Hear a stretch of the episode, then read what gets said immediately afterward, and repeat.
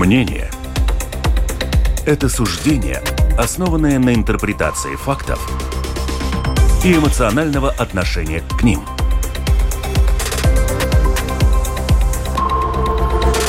Открытый разговор с Ольгой Князевой на Латвийском радио 4.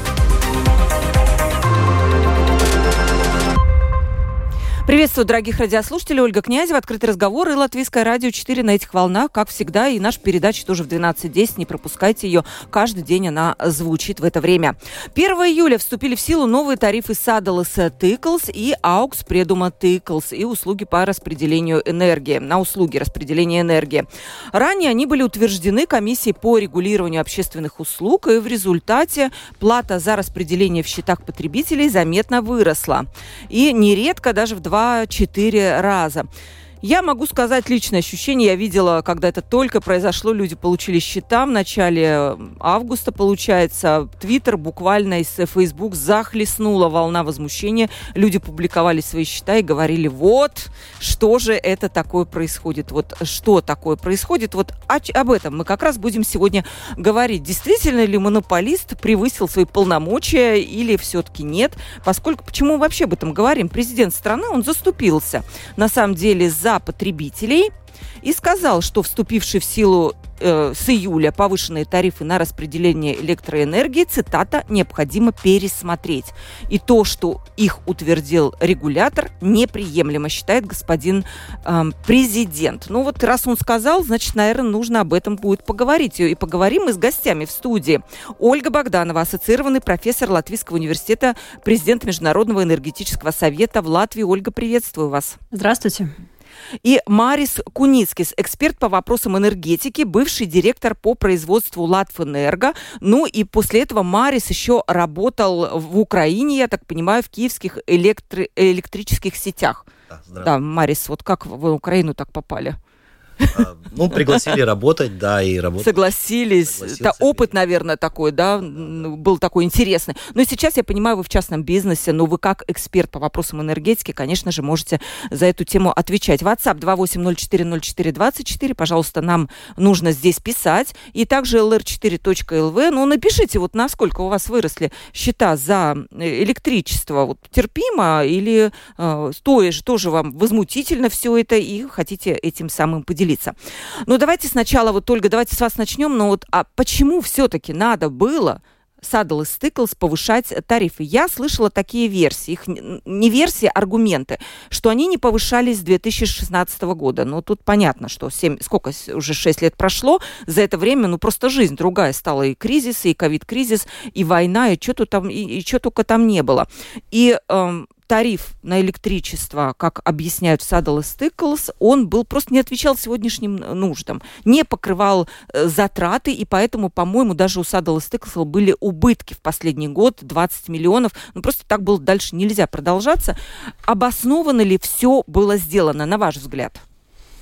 Э, вопрос, конечно, очень горячий, естественно. Он волнует э, потребителей. Обоснован ли тариф или нет, это очень скрупулезная работа, которую проводит регулятор общественных услуг, оценивая каждую циферку, каждую позицию, задавая очень много вопросов, э, уточняя, кстати, не все даже позиции утверждая, ну, я знаю это достаточно из опыта, из практики, дискуссии долгие и тяжелые, регулятор действительно эм, под вопрос ставит каждую позицию. Да, и поэтому, если регулятор утвердил этот тариф, то ну, для этого регулятора есть, чтобы люди ему доверяли и полагались на него. Потому что, конечно, операторы и э, сетей распределения и э, систем транспортировки, ну, большие провода, грубо говоря, они, естественно, монопол. Да? Почему монопольная ситуация для жителей хороша в этом случае. Это мы ну, можем сравнить, например, вот с дорогами. Да? Дорогу тоже, как любую инфраструктуру, ее нужно содержать.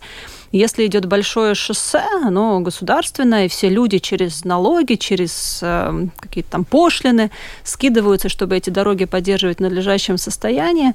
Можно в теории построить и параллельные дороги, создать конкуренцию, но в итоге цена-то будет выше, потому что тем же самым людям, людей больше не стало, тем же самым людям эти дороги будет в два раза дороже содержать. И по такому же принципу и действуют операторы сетей. Есть сеть, сеть должна обосновать, зачем ей эти провода нужны в одно или в другое направление. Каждые провода нужно менять приблизительно раз в 50 лет. Естественно, это планирование. Это дорого, да? Это, стоит очень дорого, денег, да? стоит денег. И, ну, еще много разных позиций, конечно, входит а, тоже в тариф. Например, очень горячие дискуссии были по поводу потерь. Да, люди часто не понимают, что это за потери, почему так высоко возросла цена. В принципе, это одна была из наиболее важных причин. Мы все помним прошлый год с жутчайшими ценами на электроэнергию, август прошлого года, где наш, наша страна, Балтийские три страны, достигли абсолютный максимум биржи Nordpool 4000 евро за мегаватт-час. Когда-то этот потолок установили, потому что не верили, что теоретически вообще ну, возможно его достигнуть цены были очень высокие, и так же, как потребители платили за электроэнергию, также операторам надо было докупать электроэнергию, чтобы возместить потери. Что такое потери? Провода. Да, вы рассказали, что э, как будто электроэнергия по проводам она испаряется, да? И многие наверняка сейчас радиослушатели не понимают, в какой момент она испаряется, нормально ли то, что она у нас испаряется. Да, это физика. Против закона физики, к сожалению. А, невозможно идти. И, в принципе, могу сказать, что эти потери в Латвии, они гораздо меньше в процентном соотношении, чем во многих других странах. Они меньше, чем в Литве, они меньше, чем в Эстонии. Но физиологически это происходит. И чем длиннее сеть, тем больше потери. Ну, из проводов, грубо говоря, электроэнергия просто испаряется. Трансформаторы тоже, там происходят реакции, да, и температура, да, электроэнергия, она что делает? Температура. Если вы видите горячо, значит, есть теплопотеря. Изолировать невозможно все и вся. Но это, в принципе, может быть такое наиболее простое объяснение. Что происходит, когда происходят потери? Что вынужден делать Садаластыкл? Докупать э, электричество, которое потеряно, так? Да. Ну, а, что такое оператор? Оператор, он соединяет производителя, который участник рынка коммерческий, и потребителя, который тоже участник рынка. Потребитель хочет заплатить за столько, за сколько он потребил, и производитель хочет получить денег столько, сколько он произвел а посередине происходят потери, испаряется электроэнергия. И что делает оператор? Он закупает на бирже эти, эту разницу. По и... дорогой цене, как мы... Нет, не по дорогой, не по дешевой. Он закупает по той цене, которая на тот момент, так же, как и обыкновенный потребитель. Так же, как вот домаш... домашнее хозяйство или там фабрика закупает. Но точно так же и оператор тоже закупает на бирже эту разницу в цене. Конечно, там можно рассуждать, и в прошлом году мы знаем, а, операторы Э, заключили более долгосрочный договор с Латвэнерго, чтобы зафиксировать, потому что когда было... Я хочу сказать, что, в принципе, в прошлом году рынок не работал нормально. Это был какой-то форс-мажор, да, там причины, можем поговорить сегодня о причинах, почему это было, но я думаю, что все согласятся, что ситуация была из ряда вон выходящая. Естественно, эта дороговизна, она переросла также и на оператора общественных сетей. И оператору, в принципе, неоткуда взять доход. У него есть затраты.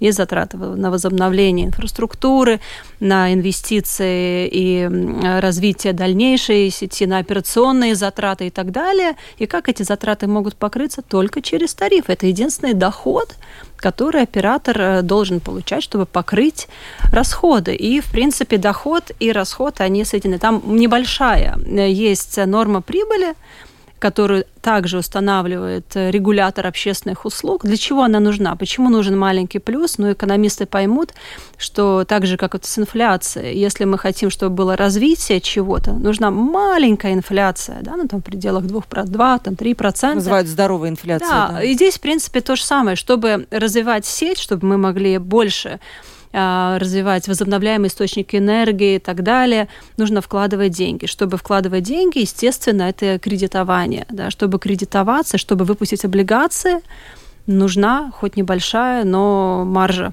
прибыли, которая, в принципе, обеспечивает нам то, что тариф в итоге становится дешевле. Если есть маленькая маржа прибыли, в итоге тариф нам обходится дешевле, потому что дешевле занимать деньги. Уточню еще очень-очень коротко, насколько велики затраты Садала Стыклс на то, что он докупает потерянную энергию? Большие ли это расходы, либо это незначительная часть? Да, это очень большие расходы, и, ну, опять-таки, в зависимости от того, в какой момент мы докупаем. А, если мы сравним тот тариф, который был подан на, на рассмотрение регулятору осенью прошлого года, и в итоге, который был утвержден осенью, все было, все были в большой панике, мы не знали, какая будет зима, и зима нас пощадила, она была мягкая, цены были жутко высокие, и, соответственно, когда оператор подает на рассмотрение тариф регулятору, он ведется, исходя из сегодняшней ситуации. Ну, там какие-то прогнозы тоже есть, но прогнозы все были очень плохие. И поэтому эта позиция в тарифе, она была значительно больше. Да. Вот тогда она была может, Марис, у тебя есть конкретные цифры. Например, я вот оператора АЭС Аукспрегума Тыкл смотрела, да, это, эта позиция, она составляла, ну, как бы абсолютно доминирующую э, часть, да, и, ну, Садолос Тыклос, в принципе, то же самое. В принципе, Садолос Тыклос в абсолютном числе потери даже больше, чем у Аукспрегума Тыклоса, потому что сеть, она в километраже больше. больше. Если у тебя число... Да, хотела Мариса выслушать. Марис у нас как раз по, по той самой технической части, да, по производству, да. И вы, наверное, понимаете вот все насчет вот этих потерь. Почему нельзя было Садалас Тыклас тогда в этом случае заключить какой-то дружественный договор с тем же Латвэнерго и покупать не по биржевой цене, а напрямую подешевле? Возможно ли было такое сделать? Но я думаю, на тот момент это не было возможно, поскольку, как мы смотрим, в прошлом году цена на бирже электроэнергии, она начала расти с начала войны, да, и свой пик достигла где-то в августе, в сентябре, в октябре, там было даже 400 и больше евро за мегаватт-час цена на бирже, да, и приросла на с 50 евро, которая была там средняя цена перед этим, да. То есть, если Saddle Стейклс и Augsburg Стейклс перед этим заключили какие-то долгосрочные договора по 50 евро, да, э, на весь год, а потом цена выросла на, 4, на, на, на 400, ну, то, во-первых, тот, который продавал бы э -э эти услуги или эту электроэнергию, тот бы сам бы захотел э, лобать этот договор, поскольку он ему не выгоден. Он не может больше продать за 50, если на рынке на 400.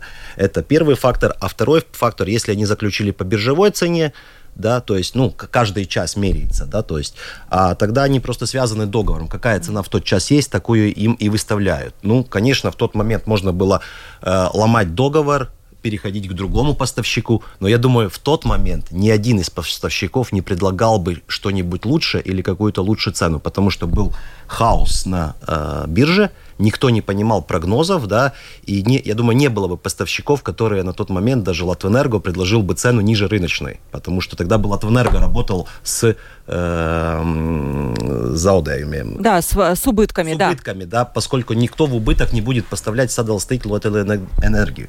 Другой вопрос, конечно, тут и к Садалстейклу, и к Аукспрегуму ну, почему они заключали такой договор еще перед тем, то есть долгосрочный, с, какой-то ценой или привязанной к бирже, то есть, да, ну, я понимаю, в прошлом году этот скачок цены большие э, убытки были у Saddle Стейкла и у Augsburg Мотыкла связаны как раз с ценой на электроэнергию, да, тогда они переключили сейчас новые договора, где они зафиксировали эту цену, то есть мы видим да. то, что Э, с помощью там менеджмент решений, да, перехода с одного типа договора на другое, то есть можно как-то эти цены фиксировать и так далее. Ну, я не знаю уровень цен, который у них теперь в договорах, да, он соответствует рынку, он больше рынка или ниже, но мы видим, то есть в тарифе, что тот тариф, который они подавали в прошлом году в октябре, обе компании, Augsburg и Eagles, Saddles, Eagles, он был там в 4-5 раз больше того, что э, регулятор в конце концов э, утвердил.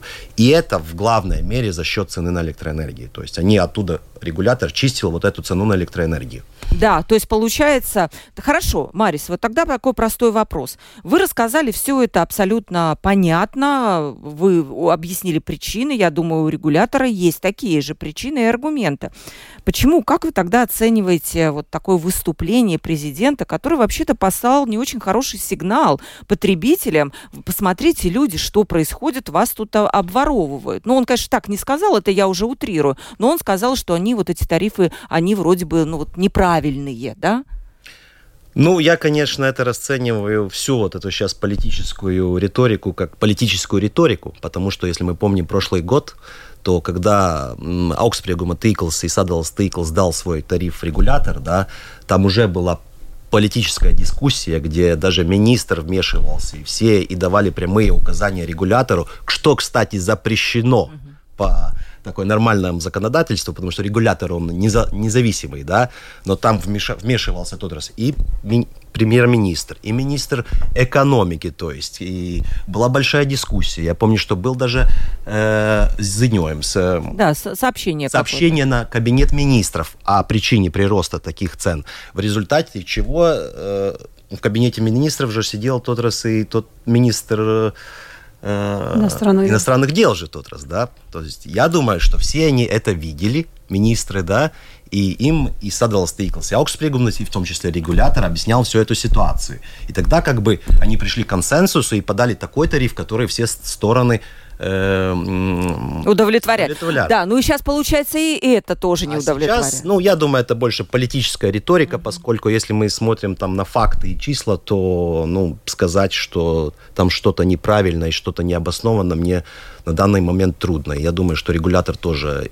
этот тариф оценил с очень большой скрупулезностью и даже, я бы сказал, в ущерб обеим предприятиям. Да. Мне так кажется. Угу. Но если мы смотрим еще раз на тариф, тогда я хотел бы просто добавить, то здесь очень важна технически структурная часть всего. Да, тогда. У нас большая территория, у нас э, очень мало э, потребителей, да, два, меньше двух миллионов человек, потребителей меньше миллиона, да, то есть этих точек э, присоединения. Это и частные, и, и вместе, да, вместе. И то есть угу. точек присоединения. А сеть у нас огромная, почти 100 тысяч километров, да, то есть нам надо огромную сеть э, э, обслуживать, но Деньги за это мы получаем с очень маленькой части потребителей, которые к тому же еще очень мало потребляют, если мы сравниваем, допустим, с Эстонией. Да? Да.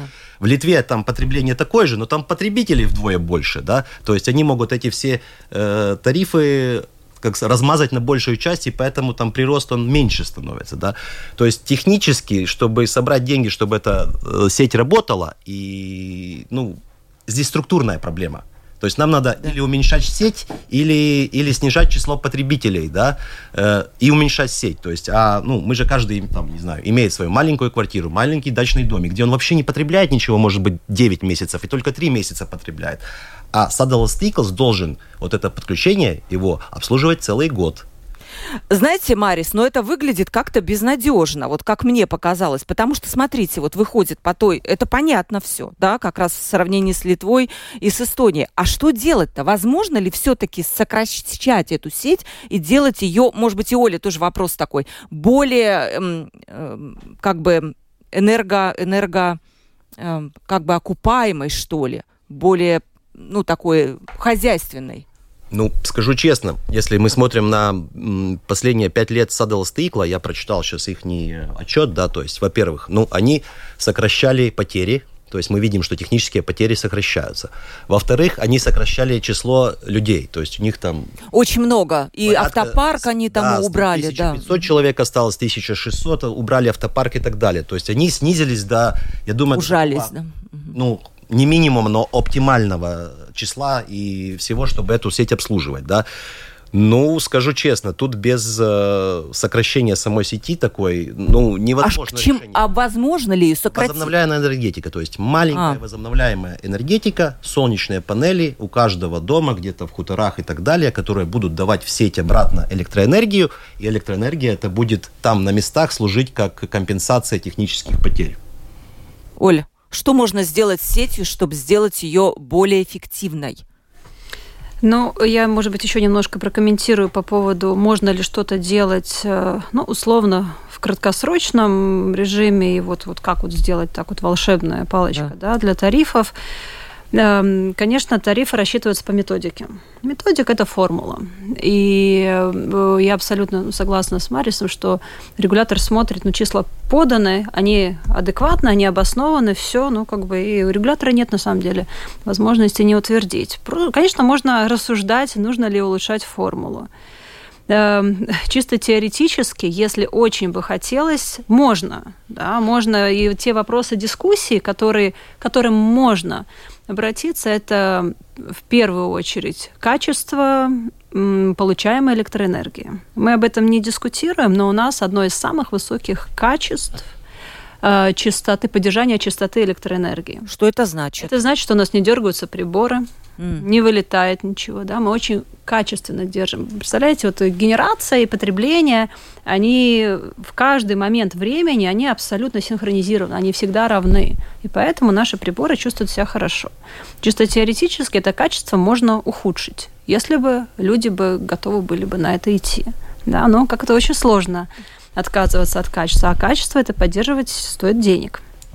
А, следующий момент, ну, опять-таки, это вот регулируемая норма прибыли, да, которую я уже сегодня упомянула. В теории тоже ее можно взять и обрезать. Краткосрочный эффект будет, но в долгосрочном перспективе у нас тарифы в итоге подорожают, потому что будет более дорого обеспечивать развитие, которое нам нужно как пить, чтобы э, уменьшить э, зависимость от импортируемых энергоресурсов. Э, то, что я считаю нужно делать, это э, системные изменения, то, что по сути может эту проблему решить, как Марис уже тоже сказал, э, у нас мы живем очень шикарно, у нас большая гигантская сеть, она в свое время была построена для 2,6 миллионов человек. Все, порты, дороги, мы можем угу. похоже рассуждать про все, но сейчас мы ей не пользуемся. Например, если мы возьмем многоквартирный дом, у нас в дом подходят три параллельные системы. Электричество, центральное отопление и газ. И мы за все три системы платим. Да, ну газ, кто пользуется для приготовления еды. Почему у эстонцев ниже. Ну, есть возможность обеспечить ниже тариф, хотя сейчас мы очень-очень... Э, Латвия предложила эти тарифы, ну, очень конкурентоспособные, потому что они большинство этих э, целей обеспечивают путем электроэнергии, электричеством. Они топятся электричеством готовят на электричестве и ну, свет получают путем электричества. Конечно, это дешевле с точки зрения инфраструктуры. Э, следующий момент. В общем, то, что нужно стараться делать, это не допускать дублирующие функции, да, это убрать дублирующие, где их не надо. Где большое, допустим, потребление газа, ну, тоже отопление, да, там есть э, смысл сохранять эти газо, газовые сети, ну, там, опять-таки, надо смотреть, какие решения. Если там не теплонасос, то газ, ну, это как бы другая тема немножко. Но по большому счету, то, что, к чему нужно стремиться, это эффективная нагрузка сети. Если мы ей пользуемся, значит она выгодна. Если мы ее не используем эффективно, она невыгодна, она служит нам как бремя. Как Сейчас, это? Ольга, как? Она как бремя? все-таки? Ну, если мы плачем о наших тарифах, значит это бремя. Если мы чувствуем себя комфортно, ведь это опять-таки философский вопрос, все познается в сравнении. Все познается в сравнении, и болезнь Латвии, что, к сожалению, наш, наш уровень экономического развития в Европейском Союзе сравнительно низкие, поэтому электроэнергия, которая является базовой э, необходимостью, как только у нас эти затраты возрастают, мы очень это болезненно ощущаем на всем. А почему инфляция в Латвии была гораздо больше, чем в других странах? Потому что наша базовая, базовая э, ну, как это, необходимость сильно возросла в цене, и все пошло наверх. Так как вы обеспечите эту эффективную нагрузку? Э, электрификация. Во всем мире электрификация признана как одно из самых правильных решений – избавляться от дублирующих, переходить на электроэнергию. А вот это интересно. То есть получается, если какому-то дому подведено газовое отопление, у меня, например, да, многоквартирный дом, ну, такой малоквартирный, там газовое отопление, естественно, есть то самое электричество, которое говорите, правильно было бы отказываться от газа и э, заменять его электричеством. Получается так. Я бы сказала бы не так э, банально. Надо смотреть, опять-таки, насколько эффективно нагружена эта конкретная газовая сеть. Если в этом конкретном регионе есть много пользователей газа и общая газовая сеть направления хорошо нагружена, прекрасно. Не надо из, ну, рушить то, что уже построено. Да. Его нужно эффективно использовать. Но если ветка, длинная ветка, и там маленький поселок в конце, и там двое пользователей, которые пользуются газом, представляете, Тогда сколько нужно вкладывать денег, чтобы обеспечивать этих двух. Марис, чья это задача вообще? Вот посмотреть, где у нас на карте два дома и провода, как сделать сеть э, более эффективной, кто за это должен отвечать? Я, может, чуть-чуть дополню. Хорошо, насчет, спасибо. Э, насчет вот этих э, показателей надежности, да. Да, Латвия, чтобы слушателю было понятно, как это на него влияет. В Латвии самый лучший показатель надежности во всех балтийских странах. То есть в среднем это называется сайди, это сколько минут в год твою, твой, э, твое подключение отключено от сети из-за аварии. Да? Так вот, там в Литве больше 300 минут, в Эстонии тоже, у нас 208, мне кажется. Да? Самая низкая. Самая низкая, то есть. Мы, и я просто читаю в Твиттере, сейчас, когда была вот эта э, ветра, да, буря, буря. Ураган, да. Все там были возмущены, почему им не возобновляют электричество. Так вот, угу. мы можем не возобновлять электричество не в 24 часа, а в 78. У вас тариф будет ниже, но тогда считайте с тем, что мы приедем через три дня, а не через день или через шесть часов. Вот ответ на вопрос, то есть как мы можем понизить. Как это каждый бы ощутил бы на себе, да. Говоря про, про инфраструктуру, так тут очень просто, складывая вместе. У нас многоквартирный дом, электричество подведено, у электричества потери 3,7%, допустим. Газ подведен, потери 3,5% в сетях. Центральное отопление подведено, потери 12%. Вот сколько электроэнергии мы теряем только, энергии в общем мы теряем только для того, чтобы подвести энергию к дому.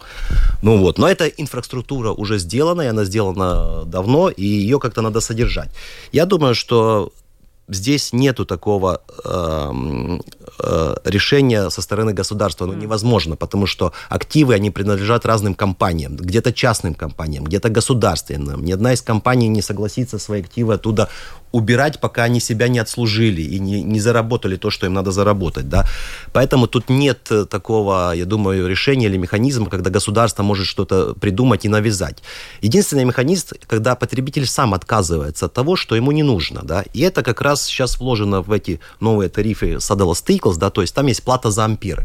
То есть каждый mm-hmm. может пересмотреть у себя дома подключение, а нужно ли мне так много. И там, кстати, оно работает во вторую сторону. Если у тебя подключение не очень большое, да, там, то есть э, одна фаза 16 ампер, но ты много потребляешь, то у тебя будет уменьшаться э, твой, твой счет. А если у тебя дом и подключение там 40 амперов три фазы, но ты мало потребляешь, у тебя будет огромный это. Да? Это единственное, что может сделать простой человек. По сути, взять и просто вот по посмотреть, посмотреть свое потребление. потребление и, и, и и отказаться от части амперов. И также сам он может и посмотреть и сказать, что ну, газ я использую только для э, приготовления пищи, я себе лучше поставлю электрическую плиту, повышу свое потребление электрическое и от газа вообще откажусь, да, и буду платить только за электроэнергию, и там у меня тариф э, будет падать, поскольку у меня потребление будет расти.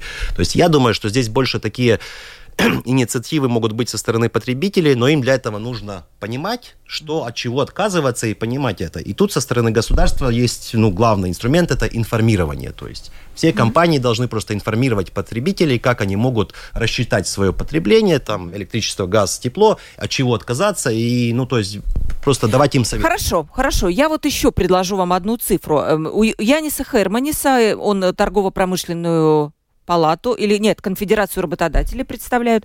Есть такой график, он был график, который много перепостили, и он на самом деле очень такой говорящий. Он подсчитал, а, сколько получал Saddle Stickles по всем абонентам до повышения тарифов и сколько после повышения тарифов.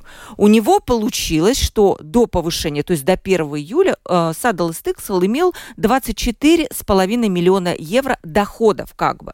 А после 1 июля 122 миллиона евро доходов. И тут э, получается прирост 97 миллионов евро. Я не вижу здесь заявленный Saddle Stickles 30%, которые в начале были. Я вижу прирост в 5 раз. Где тут ошибка может быть? Mm-hmm. Ольга. Э, ну, я продолжу идею Мариса, что цена – это на самом деле, как бы это, может быть, жестоко не звучало, это самый, самый лучший язык, который понимает каждый человек. Потому что когда мы начинаем рассуждать, насколько эффективны сети, ну, сети это общие, это где-то там. А когда я вижу свой счет, он адресован конкретно мне, да, и мне надо выбирать, купить детям мороженое или заплатить за электричество. И, конечно, это самый большой стимул для принятия решения. И Saddle Stickles, и, ну, я так полагаю, что когда составлял этот тариф, э, тоже предполагал, что, ну, во-первых, они видят эффективную нагрузку да, потребителей, и они э, тоже рассчитывали, как себя люди ну, возможно, поведут, да, потому что как э, рассчитывается, рассчитывается тариф, это есть абсолютная масса затрат, и ее нужно покрыть. И дальше эти потребители, они делятся. Я, кстати, опять еще, где есть некоторая эластичность методики, немножко вернусь к моему предыдущему комментарию. Есть абсолютная масса, которую нужно получить, и дальше регулятор может смотреть, с кого сколько денег взять, да, и кто сколько платит. Потребители делятся, во-первых, на тех, которые потребляют, и, ну, потребители сети, я имею в виду, клиенты сетевые, да, и те, которые генерируют электроэнергию. Например, очень много дискуссий было по поводу того, что люди поставили солнечные батареи, они генерируют электроэнергию, они помогают Латвии стать более зелеными, и вот у них там тоже тарифы существенно возросли. У меня был этот вопрос, да, про солнечные панели, как тут быть, ну, потом еще, да, да, да, да. Ну и по сути они такие же клиенты, как и те, которые потребляют электроэнергию. Это такой философский вопрос. И путем а, распределения этих затрат государство и регуляторы на самом деле могут влиять на решение людей. Да, человек принимает решение, но путем цены государство, конечно, его подталкивает на то или иное решение. И, ну, с точки зрения оператора, ему все дети, все дети, да, равны. Э, тот, который с солнечной батареей, тот, который без. И были дискуссии, я помню, во время рассмотрения тарифов, должна ли, должны ли другие пользователи платить пропорционально больше, те, у которых, допустим, нет солнечных батарей, по сравнению с теми, у кого есть солнечные батареи. Ну, это ответ, конечно, зависит от того, кому мы этот вопрос зададим. Солнечные батареи считают, что да, мы помогаем всем, Поэтому пускай другие возьмут на себя большее бремя, ну, те, которые живут без солнечных батарей, и опять-таки, как правило, это люди, которые менее финансово обеспечены, они возмущены, почему мы должны платить за кого-то. Ну, вот, поэтому, э, конечно, это вопрос уже э, энергетического планирования, да, что какой приоритет у нас где. Ну. Мариш, вот я вижу, что владельцы солнечных панелей, они очень жалуются на то, что сейчас вот эта плата возрастет, и они уже может быть, у них возникает вопрос, а правильно ли мы сделали, когда устанавливали солнечные панели? Не, ну, э, это, как говорится, вопрос экономики, да, то есть, ну, если человек устанавливает солнечную панель и думает, что ему теперь не надо будет вообще платить за электроэнергию, да, а в, те, в то время, когда солнце не будет светить, а это порядка 7-9 месяцев в год, то есть он себя может обеспечить только в летнее время, это электроэнергия, да, то он будет получать эту электроэнергию из сети и ничего за это не будет платить, за это подключение. Ну, я, я, я, я скажу честно, что это чуть-чуть абсурдно, да, потому что если ты хочешь быть полностью 100% э, уверен, что ты получишь электроэнергию, да, ну, тебе нужно платить за это присоединение к сети, потому что ты его используешь, да, ты не можешь использовать присоединение и за это ничего не платить. Ну, а если нет генератора какого-то, да? А за это будут платить да? другие. Поэтому я думаю, что ну, солнечники чуть-чуть э, перегинают палку, потому что, ну, они подключены, их обслуживает Saddle Staples, их не подключение все же, да, и солнечники генерят только 3-5 месяцев в году, да, а все остальное у нас нету солнца,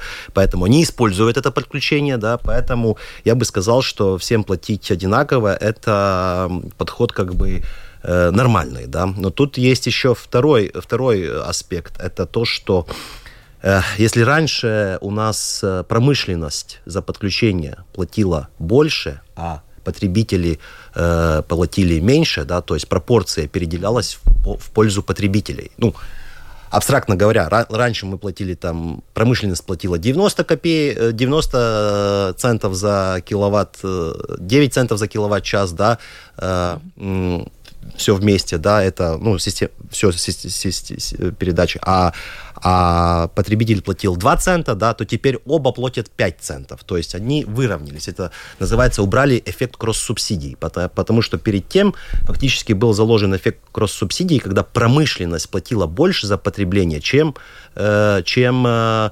потребители простые. И они из-за этого были неконкурентоспособные. То есть мы тогда теряли в другом... Э, То есть это предприятия на себе ощутят, да, как вы да, считаете? Да, у предприятий на себе будут уменьшения цен. Да, цен, да. Поэтому мне тоже Э, вызывает э, легкий, легкую иронию в Твиттере, когда я читаю какого-то большого бизнесмена, который жалуется, что у него дома приросло э, счет за электричество, хотя я знаю, что у его предприятия он, скорее всего, упал на сотни тысяч евро. Из-за этого тарифа. То есть это мы, это, то есть в этом тарифе убрали эту кросс-субсидию. Ну и мне кажется, это тоже ну, нормальный европейский подход, да, чтобы это все выровнять, да, поскольку предприятиям тоже должны быть конкурентоспособны. Еще раз просто цифрами, чтобы мы понимали, о чем мы говорим. Наша сеть построена на примерно 12-13 тераватт-часов потребления в год mm-hmm. в те времена, да, 12-13. Сейчас это меньше 7 тераватт-часов в год. То есть она, потребление упало в половину Э, по сравнению со... С тем, на что построена сеть. Сеть э, это, ну, вот с какого периода это? Ну, с 90-х годов. С 90-х годов это там 30 да, плюс, 30. да? И, то есть, наполовину упало потребление, а сеть осталась так же самая. Окей, она-то чуть-чуть снизилась там на 10%, mm-hmm. но в принципе такая же самая. То есть, у нас сеть чересчур большая. Это просто, чтобы все понимали числа, да.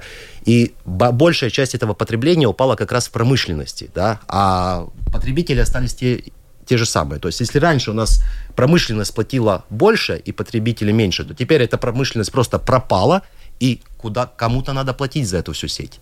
Поэтому и здесь мы видим этот эффект. То есть у, у больших предприятий, которые много потребляют, э, затраты снизятся. Э, Оля, вот вы сказали, что электрификация нас спасет. А что теоретически, будучи министром энергетики и климата, у нас есть вот такое ну, направ... Э, новое министерство, что можно электрифицировать уже как бы со стороны государства, чтобы вот эти пропорции, которые, о которых только что рассказал Марис, ну хотя бы подтянуть до 10 тераватт в год? Это очень сложный системный вопрос. Э, я считаю, что важно поощрять развитие экономики, чтобы те же самые предприятия, энергоинтенсивные предприятия, э, основывались в Латвии, будет потребление, соответственно, будут сети заниматься, да, эта неэффективность будет пропадать. А как включить этот механизм? Ну, на самом это деле... настолько огромная тема, да, это и занимаются там несколько министерств. Хорошо, из того, что есть. Вот была идея там электрифицировать там латвийскую железную mm. дорогу. Потом от этого вроде бы отказались, потому что грузооборот у нее упал и стало невыгодно. Это я вот пытаюсь вас вывести вот на такие примеры. Может быть, да, Марис? Ну, тут э, решение принесет рынок и просто экономика сама по себе. Там, я думаю, государство мало что может с этим сделать. То есть первое, это, конечно, электрификация транспорта. Ну, mm, Rail Baltic, да. допустим, это один из проектов, который запустится и будет большое потребление электрической. И второе, электриф... Э, электрификация дорожного транспорта, машин. Просто люди должны больше покупать электрических машин, их дома заряжать вот и будет прирост большой. Это два вот вида, где будет большой прирост. Э, ну, да. да. Может, где-то люди должны перейти в отопление с, с газа на теплонасосы, перейти просто, отказаться от газа и перейти на теплонасосы. То есть еще будет прирост, да. Но мы будем терять газовую инфраструктуру. Но да. без этого не обойтись, да. Но это только мы э, улучшим, то есть ту часть, которая называется э, в тарифе, это оплата за э, систему оператора передачи и систему оператора распределения но в конечной цене электроэнергии это все равно занимает меньшую часть. Большую часть занимает цена, сама цена на электроэнергию. Если мы смотрим, то у нас тариф там примерно там, 9 центов или меньше, там сейчас будет э, 6 ну, или сколько. Где-то четверть, в общем, да, четверть, четверть занимает. занимает вот эти системные услуги, да, все остальное это цена на электроэнергию. Так я бы сказал, Налог что... Еще, да. И налоги да. еще. Чтобы нам бороться э, с меньшей ценой конечной, нам, нужно, нам нужно уменьшать цену на электроэнергию на бирже. И это мы можем сделать только одним способом. Это увеличивать наши установленные мощности. Да? То есть больше производить самим электроэнергию, и цена будет падать. Я сегодня смотрел с утра отчет, то есть у нас средняя сейчас форвардная цена по Nord Pool споту, это рынок электроэнергии, mm-hmm. где мы подключены весь вместе, где есть там много стран, северный рынок, да, там порядка э, 46 э, евро в будущем цена, а в Латвии она 100, 101. Почему так? 101. Потому что у нас мало этих э, генерирующих, потому генераций что мало. мало генерирующих мощностей, которые конкурентоспособны, я отмечу, конкурентоспособны. У нас хватает газовых мощностей, но они не конкурентоспособны mm-hmm. из-за цены на газу, да. И у нас очень э, мало до сих пор соединений с, э, с Европой, с Польшей, с Финляндией, с Швецией. То есть там цена ниже, а у нас мало соединений, поэтому мы к этой цене не попадаем. То, то есть есть два вопроса. Первое, это государство Европа может увеличивать эти соединения, то есть строить новые, да, но это Европа может давать деньги, и мы строить, да. И второе, это нужно развивать, да, да, развивать местную генерацию, а это, скорее всего, возобновляемая генерация, то есть это ветер и солнце солнце, которое здесь на месте. Она будет снижать цену на электроэнергию, и в конце концов конечный счет будет меньше. Но когда, Ольга, ну вот когда это все вот счастье произойдет, о котором рассказал нам Марис, да, то есть речь идет о, о новой генерации, да, и о соединениях, чтобы не было, сколько еще раз вы говорите, 46 было в среднем, а в Латвии 100 с чем-то, да? Ну, это форвард, ну, в два раза, да, форвардная цена, цена да. да. да. Но все равно. разница, да. Э, ну, в Латвии где-то самодостаточность, я смотрела, в прошлом году было 67%, да, еще год ранее 76%. Соответственно, на самом деле в Бал Прибалтике никогда еще не было такого дефицита генерирующих конкурентных мощностей, как сейчас. Это очень большая проблема, и, соответственно, развитие возобновляемых источников энергии очень важна, но здесь бы я хотела бы отметить, что Сейчас мы видим, что тенденция, ну, по крайней мере, на бумагах, да, вот получается разрешение какую-то технологию развивать, она очень э, не сбалансирована. Большинство идут, например, на солнечную энергию. Ну, как бы важно, чтобы разные технологии э, друг друга взаимоподдерживали. Например, если солнце не светит, оно не светит у всех. Если ветер не дует, он не дует у всех. И в тот момент операторы должны включать э, так называемые балансировочные мощности. Или базовые, да? Базовые, да, да. Базовые мощности, они, естественно, стоят денег. И чем меньше у нас сбалансирован портфель, тем, ну, естественно, больше базовых мощностей мы должны э, держать. Плюс еще, например, э, в мае был такой показательный случай в Голландии. У них цена на электроэнергию достигла минус 100 евро за мегаватт-час. Э, это был пик, когда у всех светило солнышко. Ну, плюс у них, ладно, система еще обеспечена так, что э, производители не заинтересованы следить сигналом рынка. Да, как бы, как правило, даже солнечная батарея, э, ну, она, ну, как у нее идет износ. Да, если цена негативная, выгодно ее выдернуть из розетки и вообще не использовать, но там такой механизм в Голландии на данный момент не был введен, он будет введен на самом деле. Почему также меняется подход э, к этому нето, но рейтинсу? Да, да, нето принцип. Нето да. принципа, потому что если однотипной генерации очень много, а куда ее девать? Всегда генерация должна балансироваться с потреблением. Если это нельзя сделать, соответственно, цена получается негативная, и производителю невыгодно. Вот. И в этом, конечно, может помочь тоже, вот вы спрашивали, министерство и планирование энергетическое. Чем более сбалансированный портфель, тем лучше. А что у нас остается базовой энергии? Это останутся наши ТЭЦ, либо это может быть в будущем что-то другое? А, ТЭЦ, я считаю, останутся. Базовые, да? Э, да, причем, на самом деле, все говорят о большом рынке развивающемся электроэнергии, ну, генерации электроэнергии. Еще есть один невидимый рынок, рынок э, базовых мощностей – Э, чем больше в портфеле возобновляемых источников энергии, тем пропорционально больше нам нужны базовые мощности. Mm, и на данный как. момент базовых мощностей в нашем регионе не хватает. Так что если кто-то ищет потенциал также для экспорта в Прибалтике, это очень хорошая ниша, на что, на что можно обратить внимание. И этот рынок базовых мощностей откроется очень скоро, в 2025 году.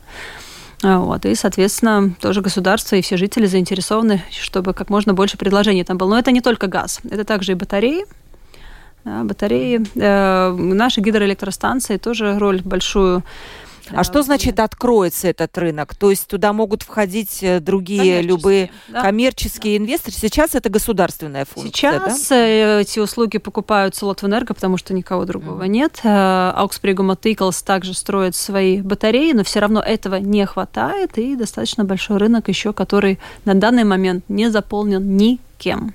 Но придут, получается, Марис, как вам кажется? Мы вот вы как надеемся. частный предприниматель, Марис кивает, что нет. Думаю, не придут поскольку э, удельная цена на базовую энергию сейчас она намного дороже, чем на возобновляемую. То есть, чтобы построить 1 мегаватт базовой энергии, газа, допустим, это стоит в два раза больше, чем построить мегаватт, допустим, солнца.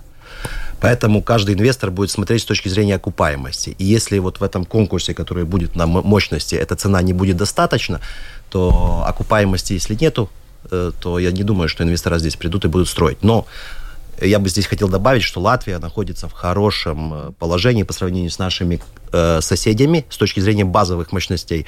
У нас есть ТЭЦ, который да. полностью может обеспечить потребление базовое в Латвии, в случае чего, да, просто здесь вопрос цены на газа. ну, если цена будет э, адекватная, то и ТЭЦ, я думаю, будет работать. И я думаю, что мы еще увидим ренессанс газа в следующих периодах. Мы уже увидим это сейчас летом, когда цена на газ упала в 10 да. раз по сравнению с тем, что было в прошлом году. И я думаю, газовую генерацию в регионе мы еще увидим, и наши ТЭЦы там будут играть э, существенную роль. Поэтому я думаю, что и наши ТЭЦ и останутся те, которые будут э, в главном э, вот эту установленную мощность и эту услугу предоставлять для систем, для оператора системы передач. Немножко Мариса дополню. С точки зрения сегодня базовых, да, допустим, э, хватает и невыгодно приходить, но мы должны все помнить, что скоро произойдет проект десинхронизации от, от русских сетей российских. Брел, да? Брел. И мы перейдем э, в единую синхронную систему Европы, и тогда на тот момент базовых мощностей очень сильно не хватает. И будут организовываться аукционы, и рынок будет предлагать. Ну, соответственно, путем аукциона эта цена, она, ну, про, спроса будет достигать предложения. Конечно, пока я согласна, инвесторы очень с осторожностью смотрят, потому что видят, что э, ясности не хватает, но, опять-таки, это вопрос цены. Да, э, Вопро- буквально чуть-чуть успеем. Георгий советует людям, чтобы сбалансировать солнечную энергию, покупайте гибридные инвер- инверторы. Они в сеть энергию не сдают, а сеть используют в качестве бесперебойника. Ну, то есть это генераторы, накопители. Ну, я так догадываюсь, что это какое-то дорогое удовольствие, да, дома поставить такой накопитель энергии. Ну, это стоит столько же, сколько и сама солнечная батарея. Да, сама, ну, я не знаю, есть ли смысл, это надо рассчитать, ну, на два да? надо. Умножать свои инвестиции на два. Да, но насколько насколько это выгодно? Может быть, выгоднее заплатить и Стыклс и э, отдать Важно это? смотреть, если подогнать э, генерацию к своему потреблению, чем ближе эти две цифры совпадут, тем выгоднее это будет да. потребителя. Сергей спрашивает, вот вы говорите о снижении потребления, но получается это вообще замкнутый круг. круг. Конечно, с ростом цен люди потребляют меньше. И чем выше будут цены, тем будет меньше расход. Так, так получается, что это как будто замкнутый круг. То есть, ну, понимаете, да, как из него выйти, спрашивает Сергей. Высок. Так, может быть, снизить цены, предлагает он, и тогда и потребление увеличится, и сеть будет использоваться более качественно. Высокие цены душат нашу экономику, это факт, но, к сожалению, нельзя просто механически взять и уменьшить эту цену. Кто за нее будет платить? Цена она не может повесить. Но как Сергей считает, тогда потребление вырастет и будет более выгодно. Нет? Марис кивает головой, что нет. Ну, нет, смотря там, я видел много повышений тарифов в последние 10 лет э, в отрасли, да, и все после повышения тарифов, это было там 12-16 год, и теперь ожидали, что люди начнут меньше потреблять.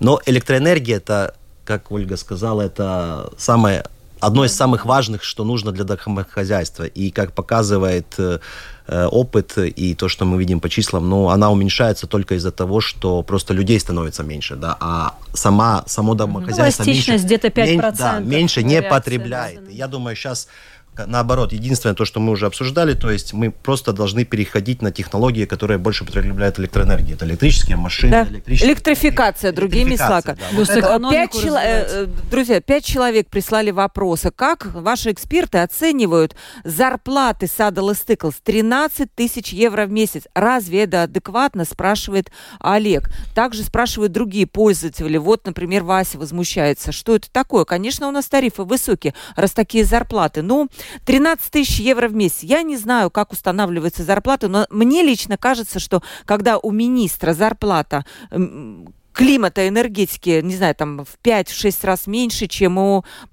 подконтрольного предприятия, то это тоже ненормально. Я не знаю. Зарплата... Два раза меньше. В два раза, ну все равно. Ну, ну Марис, что можно я, наверное, сказать про зарплаты? сектора хочу сказать, нет, мне кажется, что зарплаты соответствуют тому, что должен получать руководитель такого mm-hmm. большого предприятия в Европе ну, я бы сказал, что они, э, да, они, конечно, выглядят очень ужасно на фоне других зарплат в Латвии, но если мы смотрим на предприятие, у которого 300 миллионов оборот и 1500 человек, то зарплата 13 тысяч, она довольно адекватная, я бы сказал, по, по сравнению с рынком. Просто что мы, если мы будем уменьшать там зарплаты, а зарплаты там устанавливаются по законодательству, они не придуманы, да, это в законе прописано, ну, мы получим менеджеров, которые еще хуже будет это, этим всем управлять, я думаю. Еще хуже, это как-то не, не плюс, очень прозвучало. Марис, ну, на Украине работал, да, но вот война сейчас произошла на Украине, да, кто остался на работе? Энергетический сектор весь работает. Уменьшите зарплаты сейчас. Да. да. Посмотрим. Э, очень много еще вопросов, но на которые требуется больше времени. Вот, например, слушатель спрашивает, а в чем разница европейской сети и вот этой Брел? Как мы, потребители, это почувствуем? Но у нас полминуты осталось до конца эфира, поэтому я думаю, что у нас будут еще разговоры про энергетику. Мне было очень интересно. И спасибо моим экспертам. Это Ольга Богданова, ассоциированный профессор Латвийского университета, президент Международного энергетического совета в Латвии. Спасибо, Ольга, большое Спасибо за то, что вам. пришли в студию. И Марис Куницкий, эксперт по вопросам энергетики, бывший директор по производству Латвэнерго и ныне предприниматель. Марис, спасибо, очень было интересно. Мне